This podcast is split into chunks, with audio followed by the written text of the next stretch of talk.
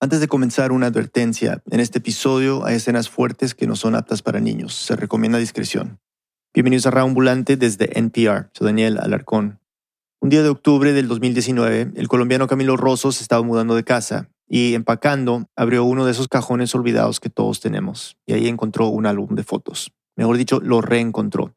Había estado ahí por 11 años abandonado. Y en ese momento, cuando yo lo volví a ver, yo les puedo decir que yo sentí como una patada en el estómago.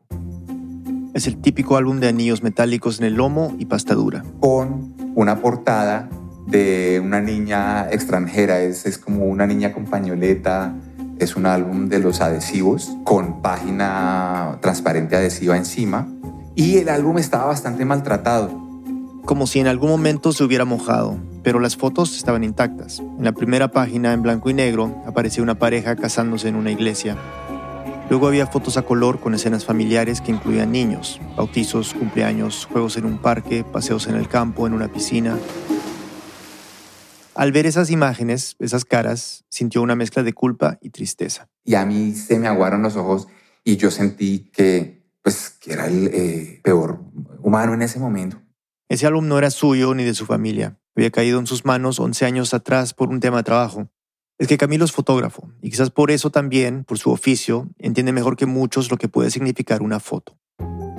Tenía sus recuerdos, es decir, yo vivo de esto, las fotos son la memoria, si uno es fotógrafo es justamente porque le gusta detener instantes en el tiempo, ¿no? Y guardarlos y atesorarlos y vivirlos después. Pero había algo más que le causaba toda esa culpa. Me había quedado con el álbum familiar de unas personas que tienen un ser pues desaparecido, o sea, no me lo perdoné y me dio durísimo y ahí yo me juré, me dije yo, esta familia tiene que aparecer, yo tengo que hacer todo lo necesario para que ellos aparezcan. David Trujillo, Camila Segura reportearon esta historia. Camila nos sigue contando. Camilo lleva más de 30 años tomando todo tipo de fotos, retratos de políticos, de deportistas, escritores, ha hecho reportería gráfica y ha retratado de muchas maneras las diferentes problemáticas de Colombia.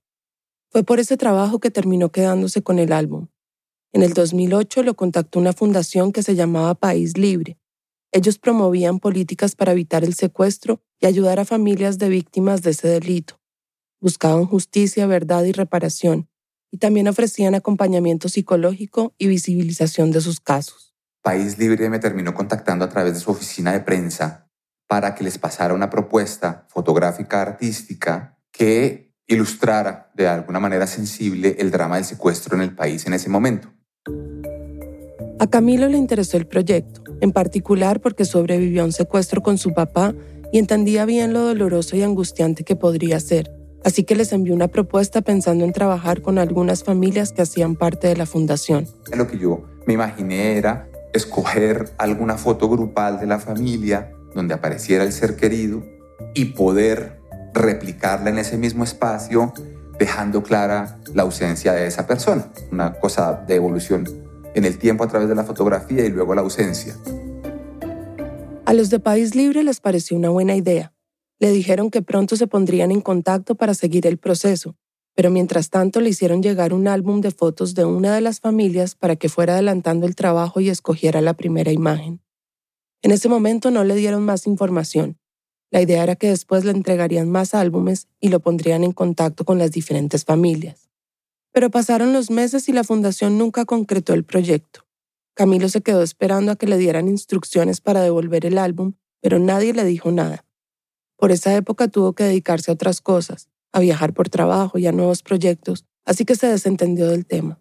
Yo a partir de julio-agosto del 2008 puedo decir que de mi memoria se borró que yo tenía ese álbum y nunca lo dejé en un lugar visible en el cual pudiera recordármelo.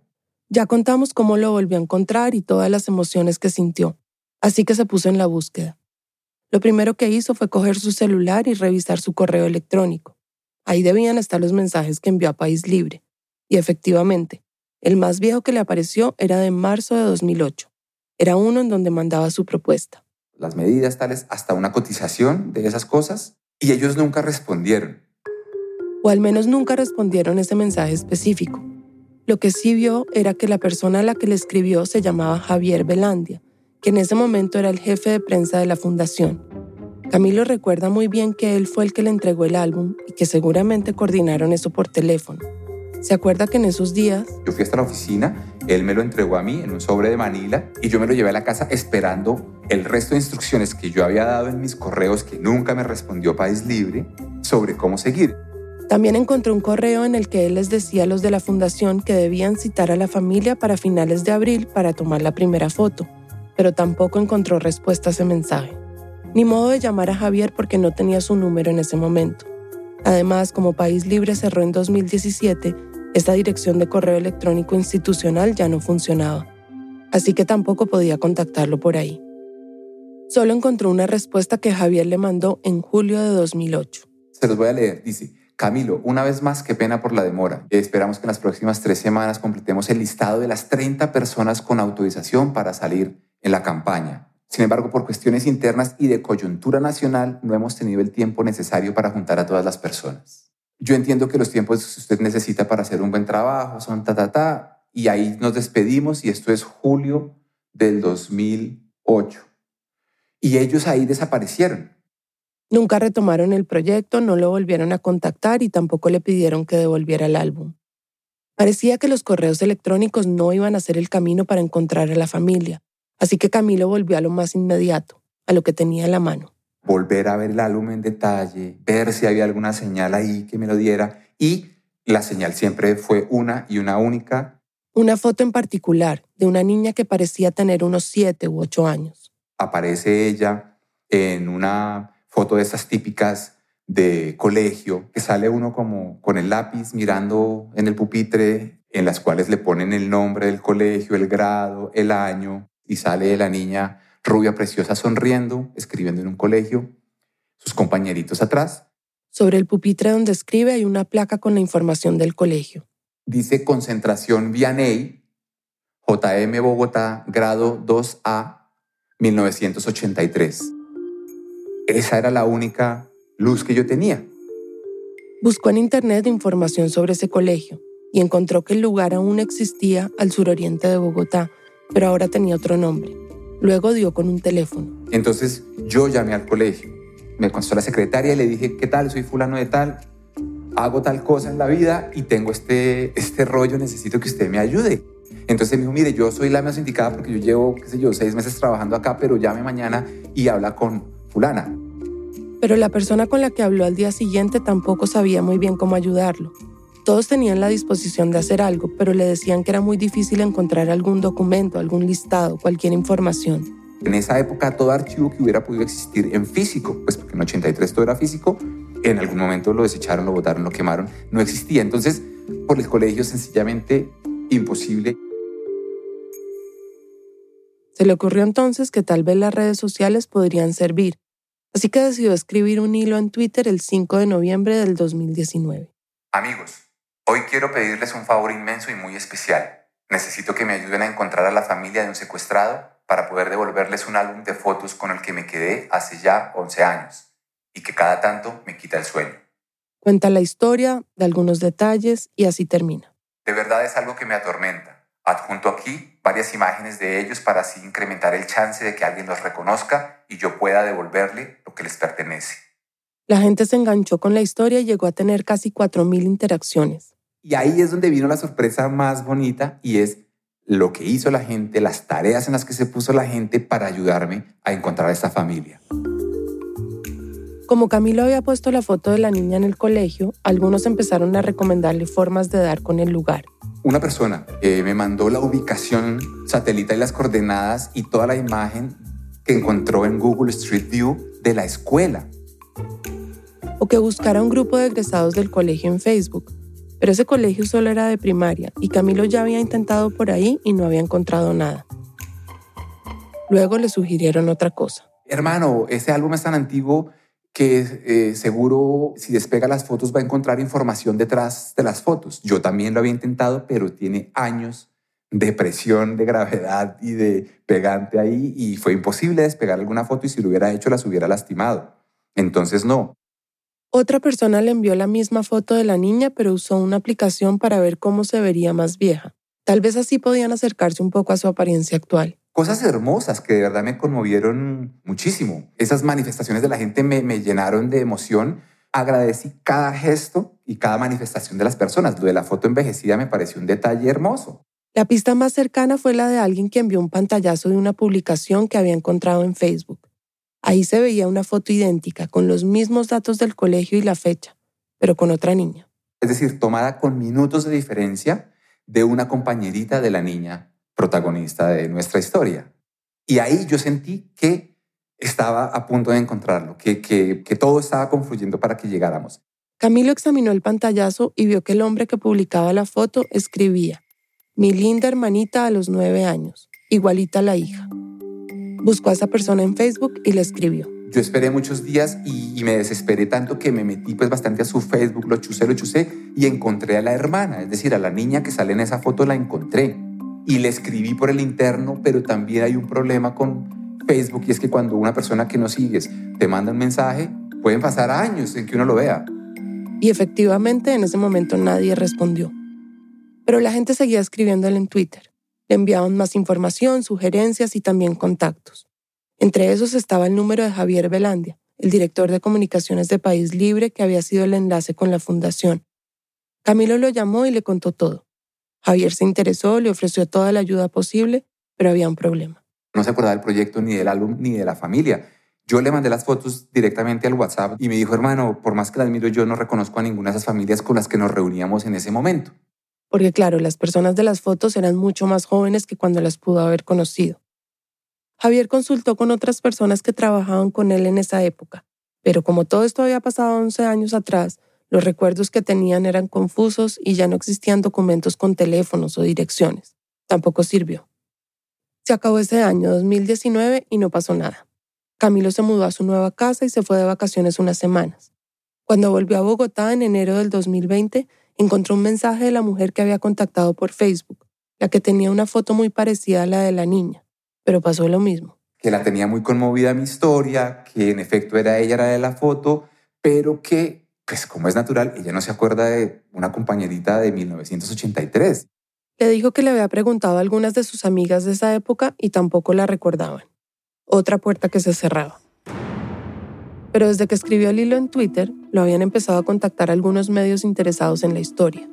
Aparecieron un par de emisoras y un par de programas de televisión de estos, así como medio amarillistas, pero yo no quería que se volviera mi historia, yo quería que me ayudaran a encontrar a la familia. Para ese momento Camilo había agotado todas las opciones. Si hablar con un medio era lo único que quedaba, ni modo. Era eso o seguir sin encontrar a los dueños del álbum.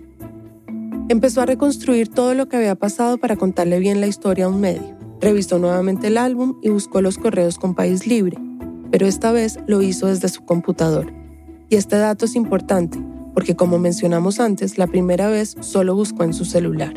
En Gmail, cuando uno busca por el buscador mails en el teléfono, no le salen todos los resultados, nunca. Es pésimo el buscador. Yo creo que eso tuvo que ver tuvo que ver con que no encontrara un documento clave en todo esto y que ahora sí encontró.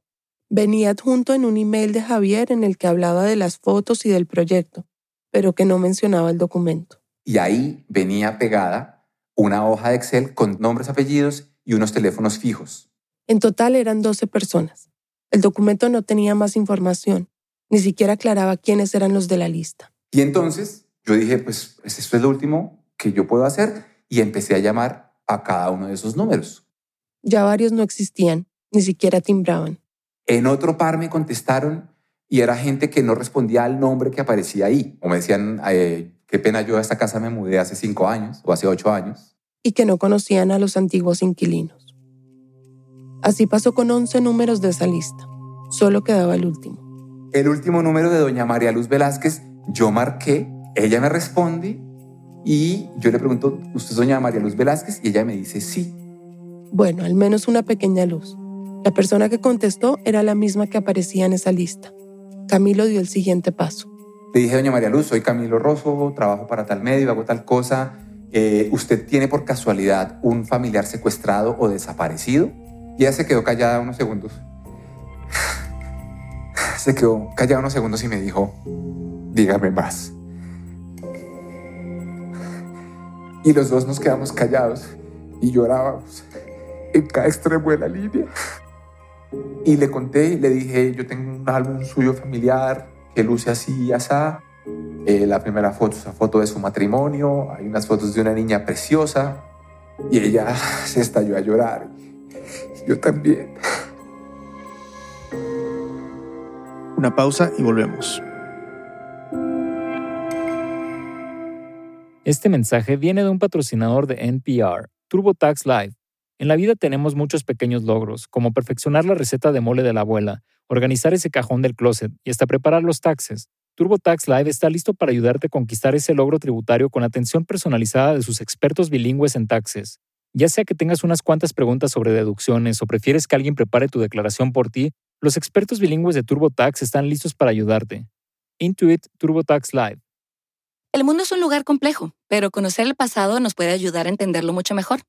Throughline es el nuevo podcast de historia de NPR. Cada semana se adentran en las historias y momentos olvidados que han dado forma a nuestro mundo. Throughline la historia como nunca la has escuchado. Life Kit de NPR es como un amigo que siempre te da buenos consejos para todo, desde cómo invertir tu dinero hasta cómo mejorar tu rutina de ejercicios. Life Kit te da todas las herramientas para poner tu vida en orden. Escucha y suscríbete a Life Kit All Guides de NPR para recibir todos sus episodios sobre todos sus temas, todo en un solo lugar. Ambulantes, hay un podcast en español que admiramos y queremos recomendarles. Se llama Entiende tu mente. Este es su presentador, Molo Cebrián.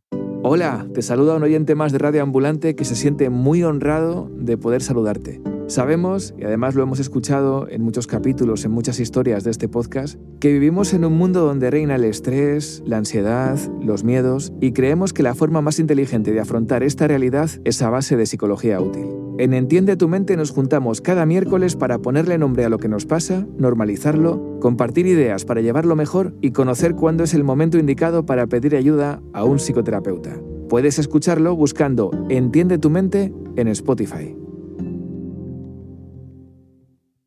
Estamos de vuelta en Radio Ambulante, soy Daniel Alarcón. Antes de la pausa, el fotógrafo colombiano Camilo Rosso había hecho todo lo que se le había ocurrido para encontrar a la familia dueña del álbum de fotos. Lo último que hizo fue llamar a una serie de teléfonos que descubrió en un correo electrónico que había pasado desapercibido.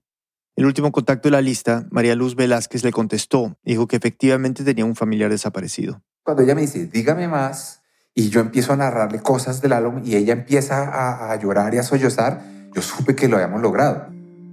Había dado con la dueña del álbum. Ella se lo confirmó. Camilo le explicó rápidamente la razón por la que se había quedado con el álbum y todo lo que había hecho para encontrarla le propuso que se vieran, quería entregárselo personalmente.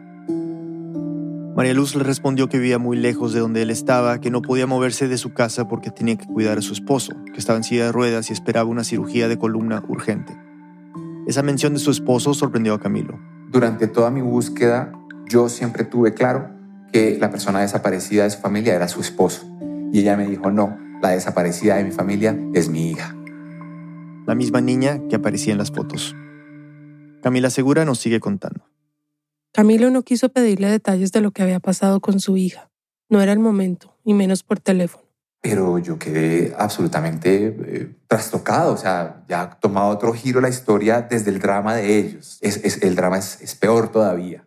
Terminaron esa llamada y acordaron que dependiendo de cómo avanzara la situación del esposo de María Luz, decidirían dónde encontrarse y cuándo.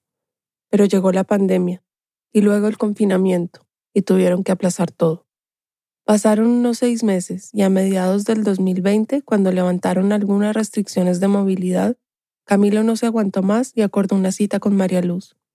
El 12 de junio Camilo salió en un taxi de su casa. Llevaba tapabocas, traje de bioseguridad, equipo de grabación. La dirección era confusa y Camilo no conocía la zona. Yo me volví a perder, un momentico. Venga, deme un segundo. No, venga, baje un poquitico más, hermano. Creo que nos pasamos. Sí, qué pena. Además estaba nervioso. Se sentía culpable por haberse olvidado durante tantos años del álbum. Alguien les había quitado a su hija y él sentía que les había quitado las fotos, un recuerdo tangible de la persona que ya no estaba. Por eso era que se había afanado tanto para entregarles el álbum. No podía esperar más con esa culpa encima. Y además, quién sabe cuánto duraría la pandemia. Quería verlos y entregarles lo que les pertenecía. Germán Ladino, el esposo de María Luz, terminó dándole indicaciones por celular y llegó alrededor de las tres y media de la tarde. Doña María me estaba esperando en la afuera de su casa ¿Cómo le va? Gracias. La casa es una casa de tres pisos, como construida con el paso de los años. Ellos son los dueños de la casa y tienen arrendados dos cuartos. María Luz invitó a Camilo al segundo piso. Vive ahí con su esposo Germán. ¿Vamos para arriba al otro? Sí. Me contaron de ahí de entrada, de lo primero que me dijo el señor está en silla de ruedas, no lo han podido hacer una operación por culpa de la pandemia. Digo, Germán, nada de la operación, nada que dicen nada, doña María. Nada, está en una depresión horrible. Es una persona que está sufriendo bastante ahí en, en, en su casa, en su silla de ruedas con el encierro y demás. Camilo no les entregó el álbum de inmediato. No por nada distinto a que quería que ellos se sintieran confiados conmigo, que, que pudiéramos hablar de cosas antes de que yo los grabara. Quería hacer un video de la entrega del álbum y tomarles algunas fotos. No para publicarlo, sino para él, para registrar el momento. Siguieron hablando de cualquier cosa. La cirugía de Germán, Está, ya le anda la orden para exámenes, todo, todo ya está. del pajarito que tienen, ¿Está callado el pajarito o se murió el pajarito? Porque está tapadito de pronto. de lo que come el gato, Se alimenta de atún, tiene su horario de pedir el atún. Después de conversar un rato, Camilo les pidió permiso de grabar la entrega del álbum. Aceptaron. Yo puse el teléfono en el trípode del micrófono que había llevado para grabarlos a ellos, para que se estuviera bien, para que hubiera un buen recuerdo de eso. Y los enfoqué a ellos. María Luz está sentada en el sofá de la sala y a su lado está Germán, en la silla de ruedas. Ambos saben lo que se viene y se les nota en la cara la expectativa y la angustia que sienten. Camilo aparece en cámara por unos segundos cuando se acerca y extiende el brazo para entregarles el álbum. Sí, María Luz aprieta la boca, entrecierra los ojos, recibe el álbum. Y Germán da las gracias. gracias. Ella le pregunta a Germán, ¿se acuerda? Y le muestra la portada. Él lo agarra, pero parece que María Luz no quiere soltarlo tan rápido. Luego cede y se lo pasa a él, sin abrirlo. Se nota que está conteniendo el llanto y se lleva el puño a la boca. Germán mira la portada, lo voltea. Y ahí se viene un momento muy conmovedor. Él lo trata de abrir y lo trata de ver, pero no puede, no lo hace, no lo logra. Y lo cierra, pero como que lo abre, pero hasta que él no puede, no soporta más, se lo entrega a ella y ella lo abraza. Abraza el álbum. Lo abraza y pone su cabeza en él. Da la impresión de que estuviera abrazando a una persona y que le recostara la cabeza en el hombro. Luego lo abre, lento, y empieza a ver cada página. Se detiene por unos segundos en cada foto. Sus manos tiemblan y ella solloza. Llora en silencio. No dice nada más, pero mientras pasa cada página se alcanza a notar lo mucho que la impacta cada imagen, cada viaje al pasado. Germán no la mira, se queda con los ojos fijos en otra dirección. Y él se lleva la mano a la, a la cara y empieza a llorar. Se limpia las lágrimas mientras ella pasa cada página y examina cada foto. En un momento Germán empieza ya a mirar de reojo. Ve una de las páginas, levanta la mirada y ahí Camilo le dice, Don Germán lo puede ir viendo de una foto a la vez, a que le resiste el corazón. a Germán solo le sale esa risita que se alcanza a escuchar y no dice más. Cuando María Luz termina de ver todas las fotos, cierra el álbum y le agradece a Camilo. ¿Sabe cuánto le podemos agradecer? Porque esto mi álbum. No. Les pido perdón por esos años que se los quité.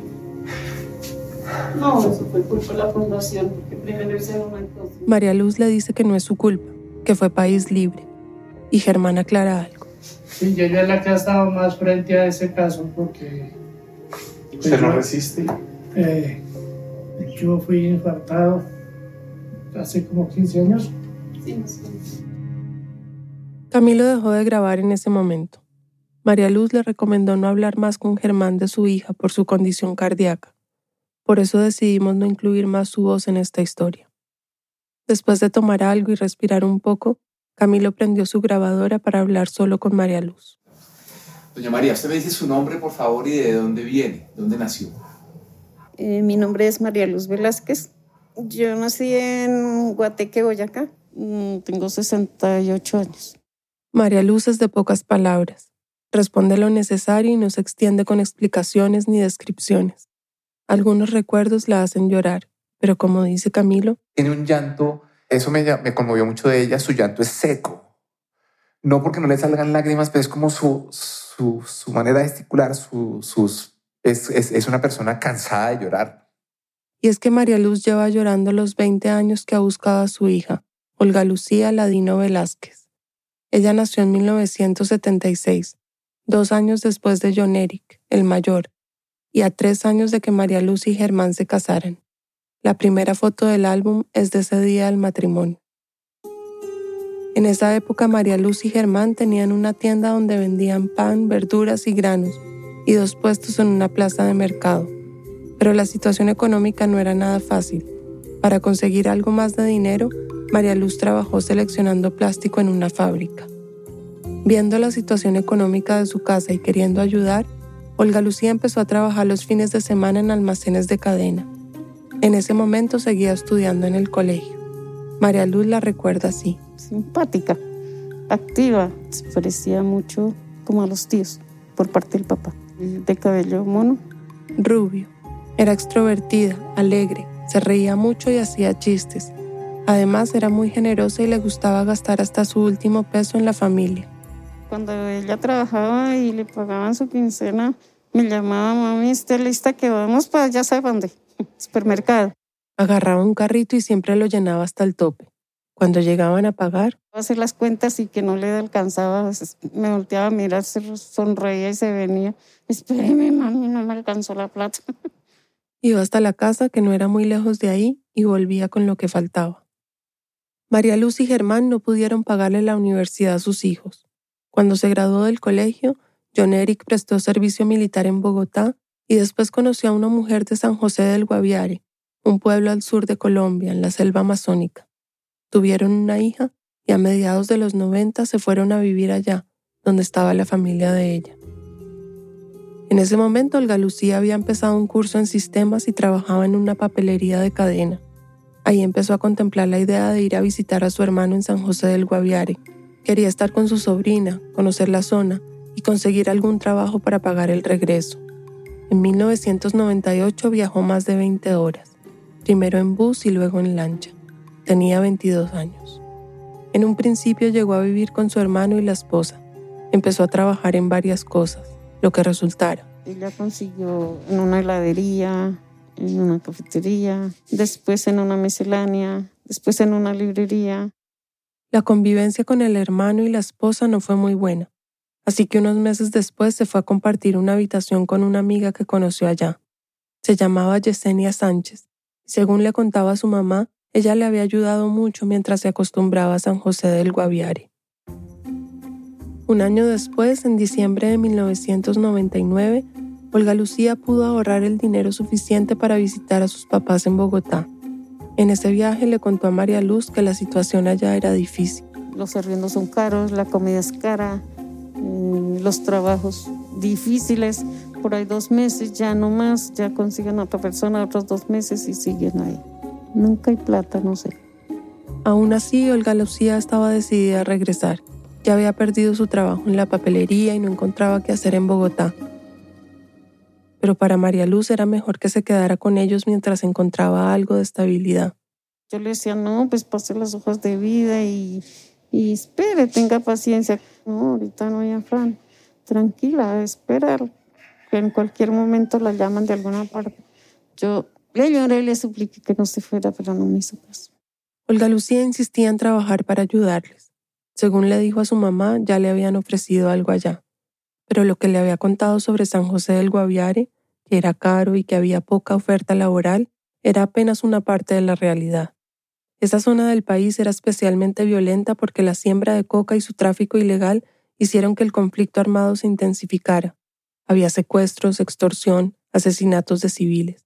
Todo el tiempo combatían las FARC, los paramilitares y el ejército. María Luz no tenía muy claro eso. No, yo nunca me imaginé que esto era tan delicado. Nunca. Ni a mí me dijeron, mire, es que le pasa esto, esto, nunca. Olga Lucía no tenía celular en esa época, así que llamaba a sus papás desde el teléfono de una vecina. Cuando se fue para San José, ella Me llamaba cada tercer día, más que todo como a mí. Y hasta que de pronto no me llamó. Ya no me llamó más. Eso fue entre el 12 y el 13 de julio. Habían hablado unos días antes y Olga Lucía le había contado que quería aprender a manejar moto. María Luz se imaginó que se había accidentado. Pero ¿qué pasó? Seguro puso por allá a aprender a montar en moto y se fue de cabeza y se volvió nada hasta hospitalizada. Con su hijo la relación era difícil. Desde que se fue a San José del Guaviare se empezaron a alejar cada vez más.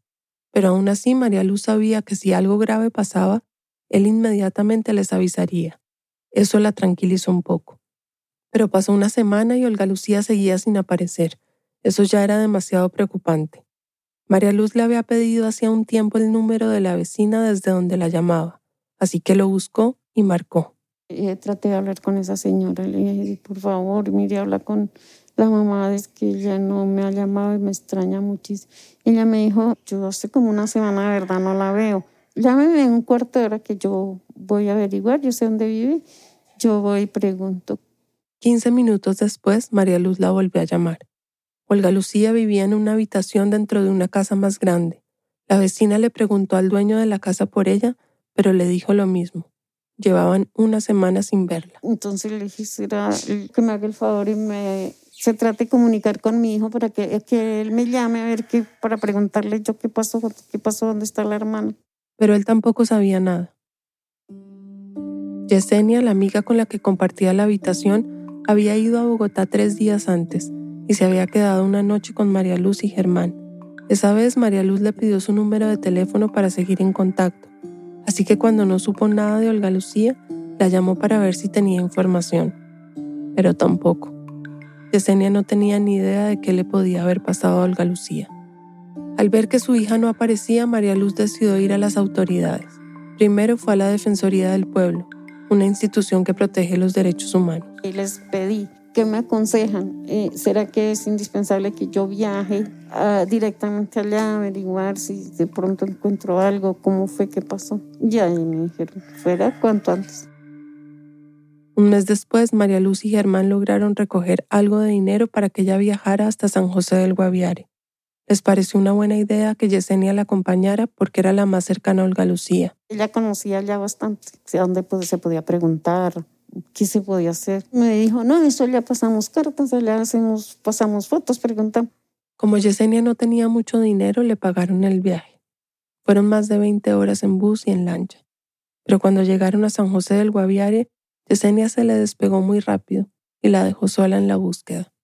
La única opción que tenía María Luz ahora era ir donde su hijo y pedirle ayuda. Como el pueblo no es tan grande, pudo encontrar la dirección preguntándole a la gente. Su hijo la recibió, pero sin estar muy dispuesto a ayudarle a resolver la situación. La esposa le recomendó a María Luz ir a una emisora y contar que Olga Lucía estaba desaparecida. Nadie la quiso acompañar, pero allá llegó sola, a poner un anuncio. Que si alguien había visto por el nombre, que la físico, que estaba vestida, que, que hacía tantos días. Y no, eso lo repitieron varias veces, pero no. Nadie dio información. Después María Luz se fue a la sede de la Defensoría del Pueblo. Ahí la hicieron ver fotos de cadáveres sin reconocer que habían enterrado como NN. Ninguno era el de Olga Lucía. El paso siguiente fue ir a la fiscalía para poner la denuncia.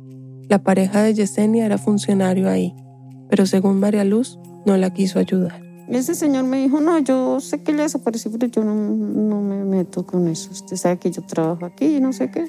No, no le puedo colaborar. Ella no entendía qué pasaba. Tenía la sensación de que le estaban ocultando información. Sentía que había personas que sabían más, pero preferían quedarse calladas. La falta de ayuda era evidente. Su hijo y la esposa le recomendaron que no averiguara mucho más porque cualquiera podía estar involucrado con algún grupo armado, guerrilla, paramilitares y hasta facciones ilegales del ejército. A ellos no les gustaba que la gente de afuera llegara a hacer preguntas de lo que pasaba en San José del Guaviare. El hijo ya había recibido amenazas por eso.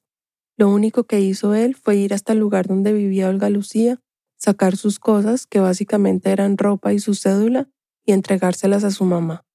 Tampoco supo de Yesenia, que después de todo nunca cumplió con lo que le prometió para buscar a Olga Lucía.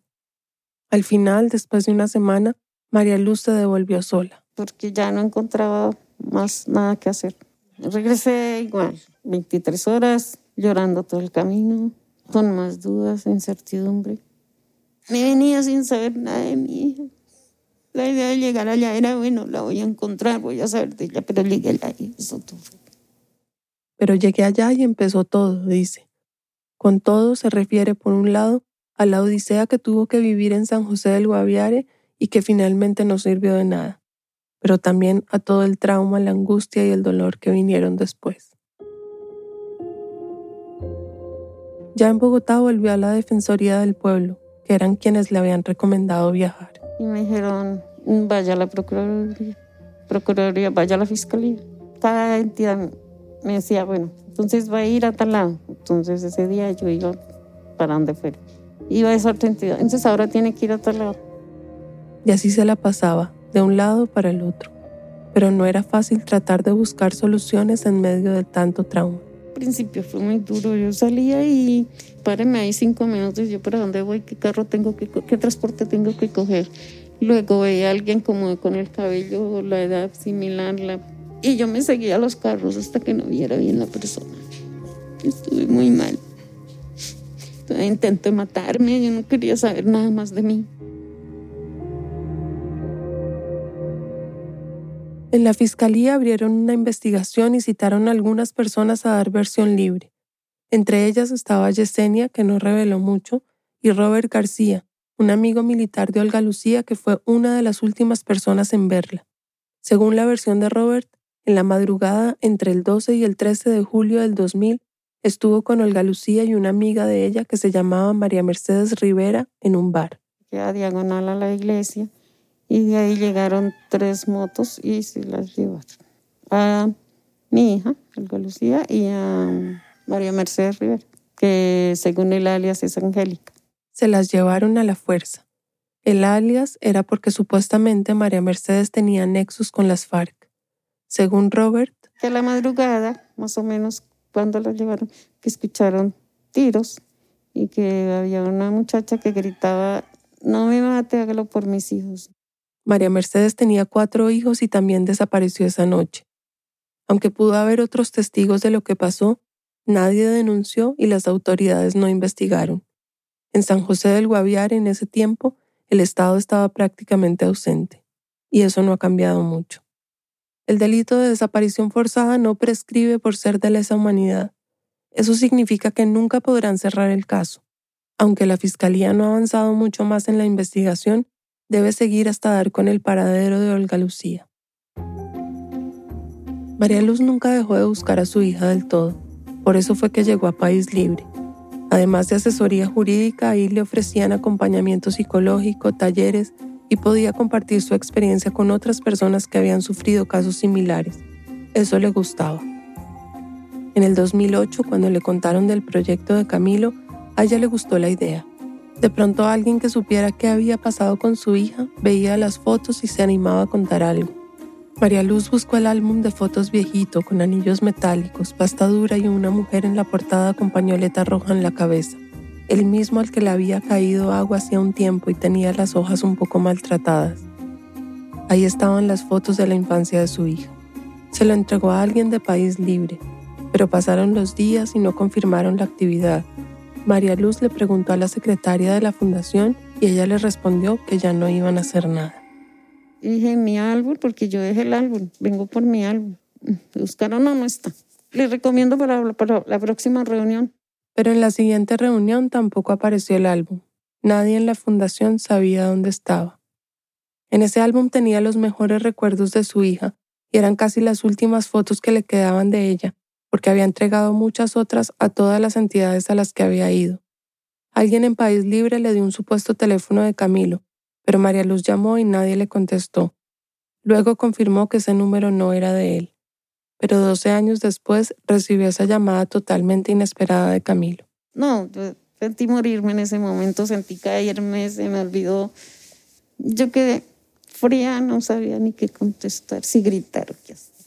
Porque habían pasado muchos años, María Luz no lo podía creer. Ya se había hecho a la idea de que su álbum no iba a aparecer. y se le vino una idea a la cabeza. ¿Y será que así va a pasar con mi hija? Que un día, así, sin esperarlo, Olga Lucía vuelva a llamar. Cuando Camilo les entregó el álbum, sintió que había cumplido esa misión que empezó en noviembre del 2019. Por eso quería registrar el momento con ese video que tanto lo conmovió. Yo disparé, no sé, tres, cinco fotos llorando detrás ahí del visor, pero ahí ya, yo supe que, que mi historia tenía un final. La historia de Camilo sí, pero no la de María Luz y Germán que siguen esperando a Olga Lucía en la misma casa en la que están desde hace más de 35 años no han querido mudarse, irse a un lugar más cómodo y sin escaleras para que Germán pueda moverse fácilmente. Le preguntamos a María Luz por qué y su razón fue muy simple. Porque es que es el recuerdo de ella. Aquí nos dejó. Que venga y nos encuentre acá. Aquí nos dejó. Que venga y nos encuentre acá.